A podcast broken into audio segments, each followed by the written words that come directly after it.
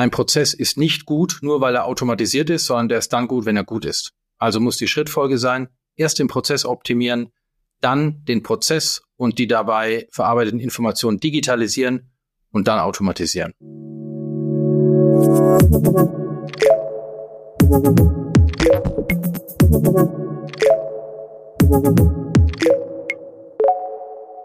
Herzlich willkommen zum Ebner Stolz Mittelstandstalk. In diesem Podcast geht es um Themen, die mittelständische Unternehmen bewegen. Mein Name ist Eva Brendel, ich bin Redakteurin bei FAZ Business Media. Ja, den technologischen Fortschritt und die Digitalisierung bemerken wir ja alle im Alltag und es verändert jetzt schon das Leben. An vielen Stellen, zum Beispiel mit künstlicher Intelligenz, merken wir auch schon Unterschiede und für Unternehmen heißt es natürlich auch, wer den technologischen Wandel jetzt nicht mitgeht oder verschläft, der wird früher oder später seine Wettbewerbsfähigkeit verlieren. Das gilt natürlich auch für den Finanz- und Steuerbereich. Und genau darüber wollen wir heute reden. Es soll darum gehen, warum der Mittelstand die Augen vor der Digitalisierung der Finanz- und Steuerfunktion nicht verschließen darf und auf was genau geachtet werden muss. Darüber rede ich heute mit Daniel Spieker und Simon Haas. Ich möchte Sie beide einmal kurz vorstellen. Daniel Spieker ist Head of Text Technology bei RSM Ebner Stolz und hat über zwölf Jahre Erfahrung in der digitalen Transformation von Finanz- und Steuerprozessen in Unternehmen. Mit seinem rund 30-köpfigen Team bei RSM Ebner Stolz betreut er Mandanten zu unterschiedlichen Fragestellungen im Bereich der steuerlichen Prozessoptimierung und Automatisierung sowie bei Steuertechnologien. Simon Haas ist Partner bei RSM Ebner Stolz Management Consultants und hat seinen Schwerpunkt im Performance Management. Er berät und unterstützt seine Mandanten bei Optimierungs- und Transformationsherausforderungen im Rahmen von Reorganisation, Ergebnisverbesserungsprogrammen und Post-Merger-Integrationen. Zudem verantwortet er bei RSM Ebner Stolz Management Consultants das Themenfeld der Digitalisierung und ist in dieser Rolle für Ebner Stolz im Fachausschuss Digital Advisory des Instituts der Wirtschaftsprüfer aktiv. Herzlich willkommen. Dankeschön. Vielen Dank. Hallo. Sie haben in diesem Jahr ein Finance and Tax Automation Summit veranstaltet und gemeinsam mit Führungskräften aus Ihrem Mandantenkreis Themen der digitalen Transformation und Automatisierung anhand von ganz konkreten Praxisbeispielen diskutiert. Was war für Sie der Anlass, diese Veranstaltung ins Leben zu rufen, Herr Haas? Da gibt es eine ganze Reihe von Anlässen.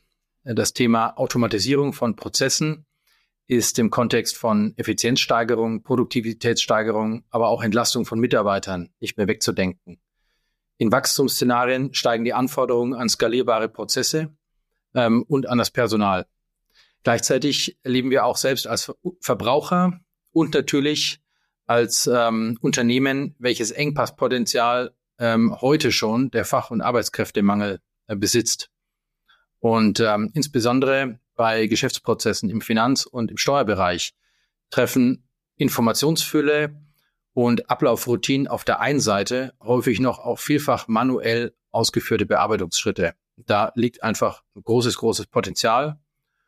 Und ähm, das, äh, die Relevanz dieses Themas da haben uns auch die, die Teilnehmer, die Anzahl, die positive Resonanz auch im Nachgang der Veranstaltung bestätigt. Was ist denn unter Automatisierung von Finanz- und Steuerprozessen im Allgemeinen zu verstehen und welche Rolle spielen dabei Technologien, Herr Spieker? Ja, die äh, Automatisierung von Finanz- und Steuerprozessen bezeichnet im Wesentlichen den Einsatz von Technologien, um ja manuelle Abläufe und Tätigkeiten zu unterstützen und in vielen Fällen sogar komplett zu ersetzen. Auch wenn viele Geschäftsprozesse bereits durch ERP-Systeme unterstützt werden, decken diese oftmals nicht den gesamten Prozess ab und sind häufig ineffizient aufgesetzt. Hier kommt dann Technologie ins Spiel, die zu einer erheblichen Prozessverbesserung beitragen kann. Zum Beispiel RPA, das steht kurz für Robotic Process Automation, also sogenannte Software-Roboter, die dabei helfen, repetitive Aufgaben zu automatisieren.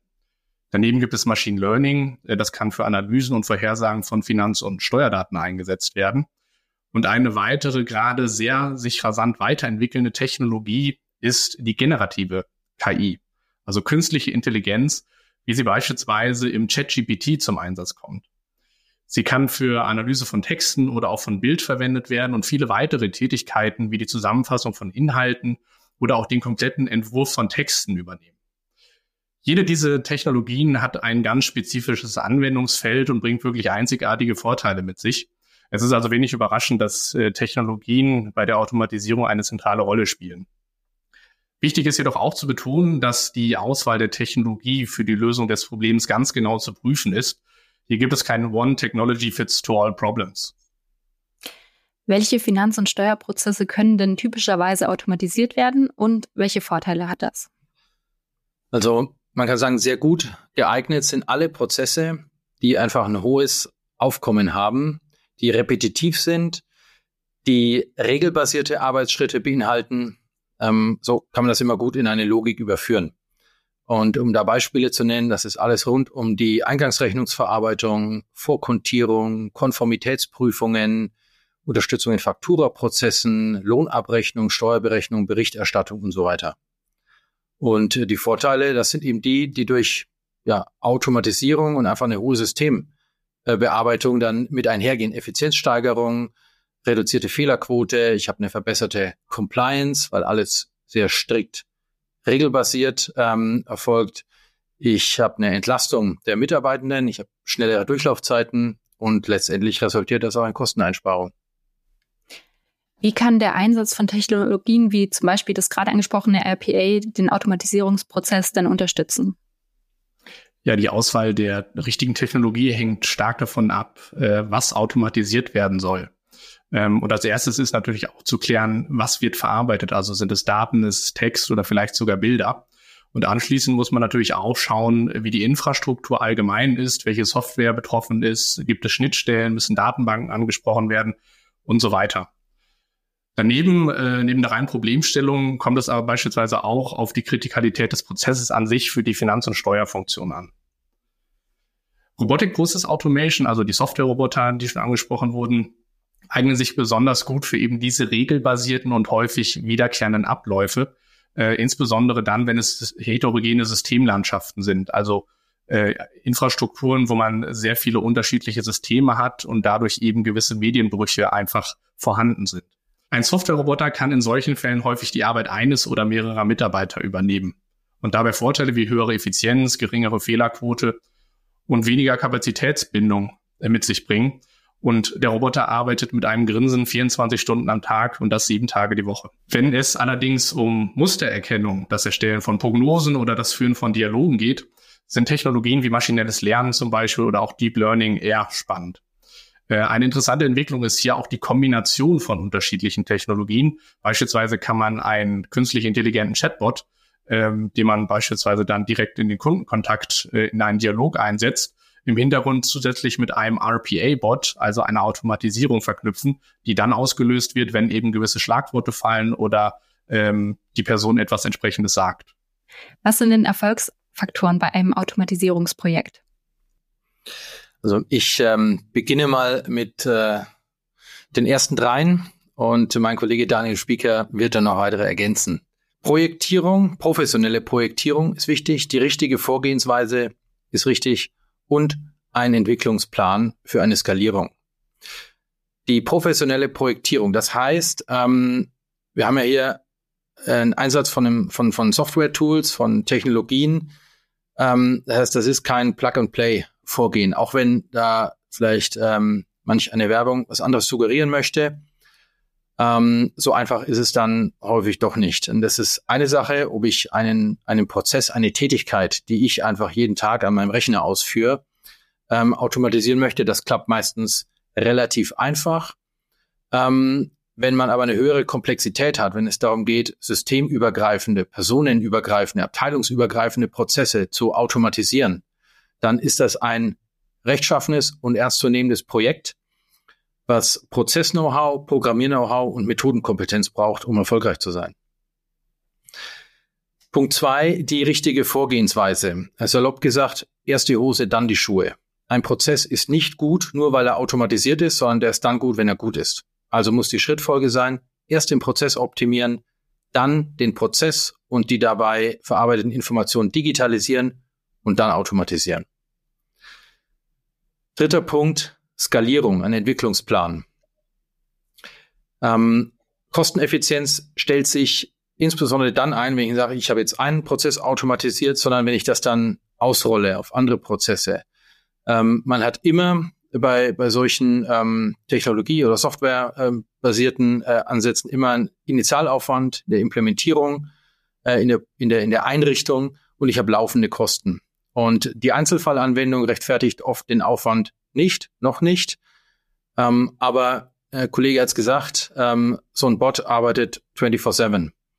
Und äh, dementsprechend kann ich ihn auch auslasten. Das heißt, ein breiter Einsatz schafft dann relativ schnell und dann auch ein oft recht gutes wirtschaftliches Kosten-Nutzen-Verhältnis. Ja, und ergänzend zu den Punkten ist sicherlich auch das Tool-Know-how zu nennen. Ähm, man kann sich natürlich bei der Implementierung von solchen Lösungen auf, auf externe Berater und externe Expertise verlassen. Aber es ist einfach auch super wichtig, intern entsprechende Ressourcen aufzubauen, Mitarbeitende zu schulen und eben mit einzubinden in den Änderungen in den Finanz- und Steuerabteilungen.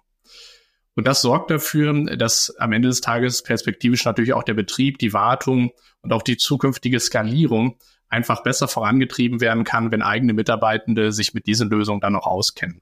Und ein oft auch wirklich entscheidender Punkt ist das Thema Führungsauftrag. Das heißt, die Prozessautomatisierung sollte nicht ad hoc oder isoliert irgendwo stattfinden, sondern äh, im Idealfall wirklich dann auch durch die Führungsebene mit vorangetrieben und mit forciert werden.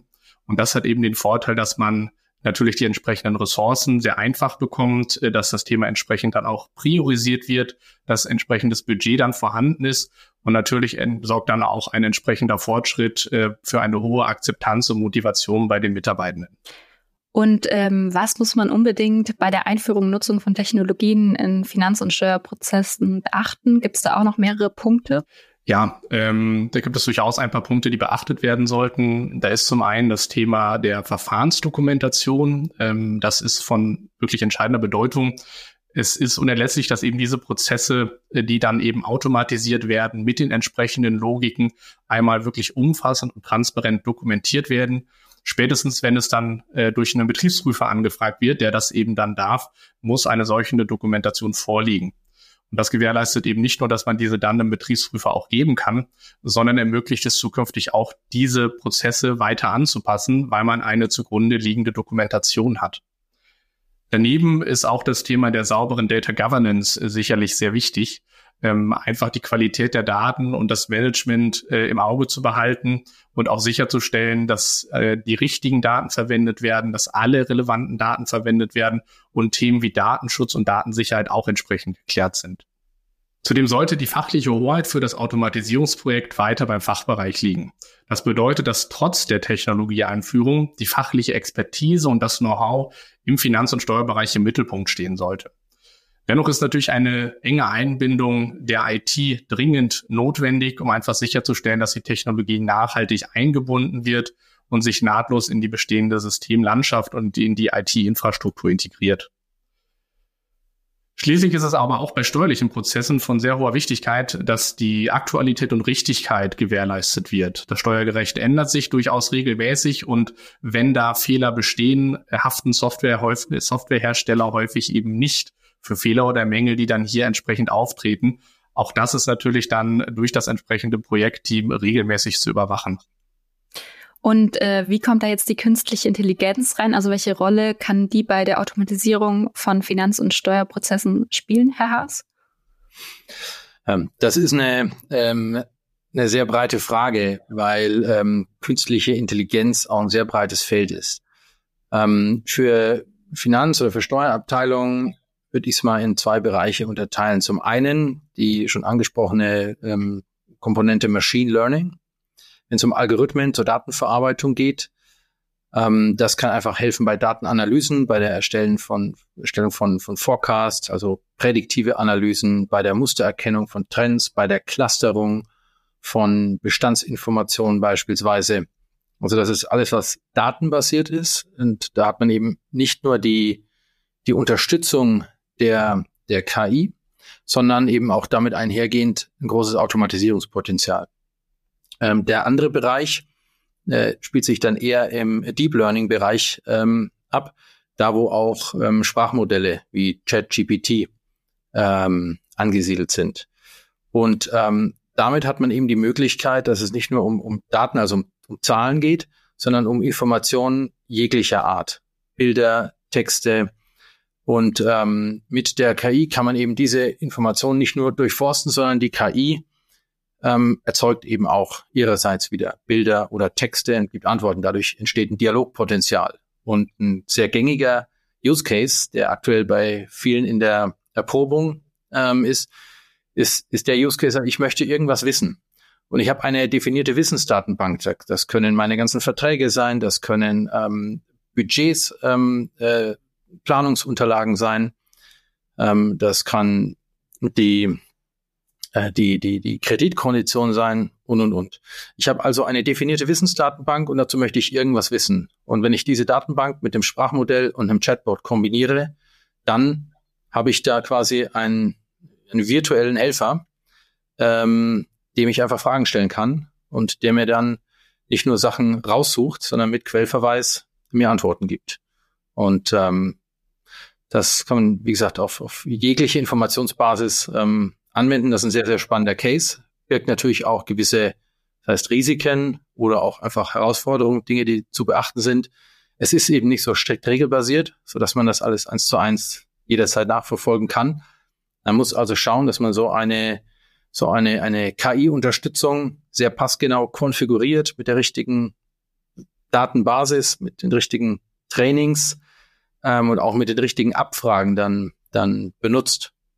Ähm, und dann kann das aber sehr, sehr starke Effekte bringen. Wie wirkt sich die Automatisierung auf die ähm, Mitarbeiterprofile von den Mitarbeitern in Finanz- und Steuerabteilungen aus? Also es entsteht der Bedarf nach zusätzlichen Kompetenzprofilen. Äh, wenn, wenn wir mal überlegen, es gibt die, die einfachen Anwender, das ist Schulung wie jegliche Software, weiß man, wie man damit umgehen muss, um ein paar Dinge zu beachten. Das ist keine große Veränderung. Ich glaube aber, dass es, dass es einfach sehr, sehr gefragte Kompetenzträger sein werden, ähm, die die Fachkompetenz mit einem qualifizierten Verständnis der angewendeten Technologie und der Funktionsweise ähm, zusammenbringen. Ja, und da es bedeutet nicht, dass jetzt ähm, jeder sozusagen programmieren lernen muss, aber man sollte zumindest logisch verstehen, wie die Technologie in dem spezifischen Kontext arbeitet, wie sie generell funktioniert. Dann bin ich nämlich nicht nur ein guter Anwender, sondern ich bin auch lösungsfähig, kann also in meinem Unternehmen mit meinem Wissen und der Technologie ähm, auftretende oder künftige Probleme dann ähm, damit lösen. Und das, denke ich, ist, ist, eine, ist eine große Aufwertung, ähm, wenn man sich so ein Rüstzeug äh, in den Rucksack packen kann. Zum Abschluss dann noch die Frage, welche Ratschläge haben Sie für Unternehmen, die ihre Finanz- und Steuerprozesse automatisieren möchten? Ja, die Automatisierung von Finanz- und Steuerprozessen birgt natürlich sehr, sehr viele Chancen und Möglichkeiten. Also Stichwort Effizienzsteigerung, Möglichkeiten zur Kosteneinsparung, aber auch das Kompensieren von Personalengpässen. Ähm, aber grundsätzlich würde ich Unternehmen bei all diesen Themen immer empfehlen, erstmal klein zu starten. Das heißt nicht direkt die eierlegende Wollmilchsau zu entwickeln, äh, sondern eben mit einem kleinen Projekt zu starten, mit einem äh, direkt fest definierten Ziel, das dann entsprechend aufzuskizzieren und dann eben das Team entsprechend abzuholen und ausreichend zu schulen.